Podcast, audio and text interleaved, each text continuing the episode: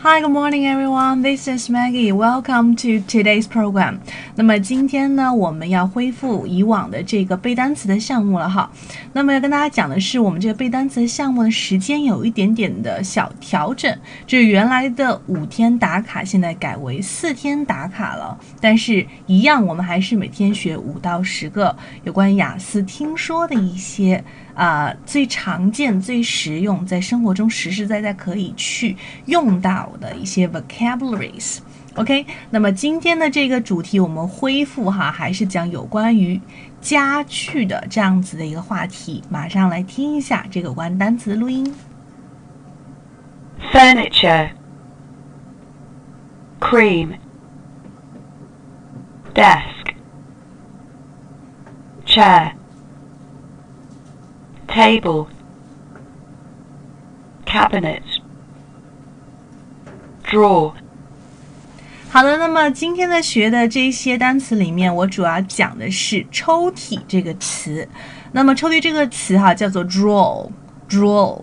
那这个单词呢，我们以前肯定有见过，d r a w 这个词表示画画的意思，但加了 e r 以后呢，表示什么？是抽屉的意思。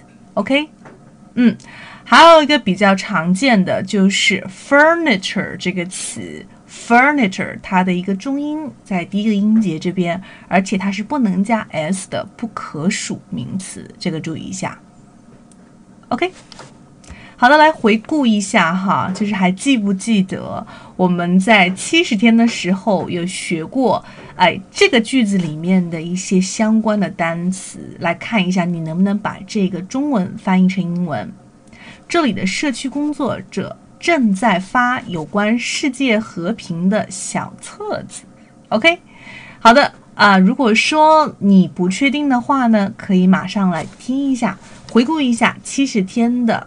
背单词的内容，好的，那么还是要跟大家啰嗦一下哈，我们的这个福利，如果说你连续在我们的这个单词群打卡，连续打卡四天的话呢，就可以得到两节我们的口语公开课，包括我们还有一些周二跟周六的线上口语角，周四的口语达人分享的活动，可以联系我的微信三三幺五幺五八幺零来参加。OK，so have fun learning English today and see you tomorrow.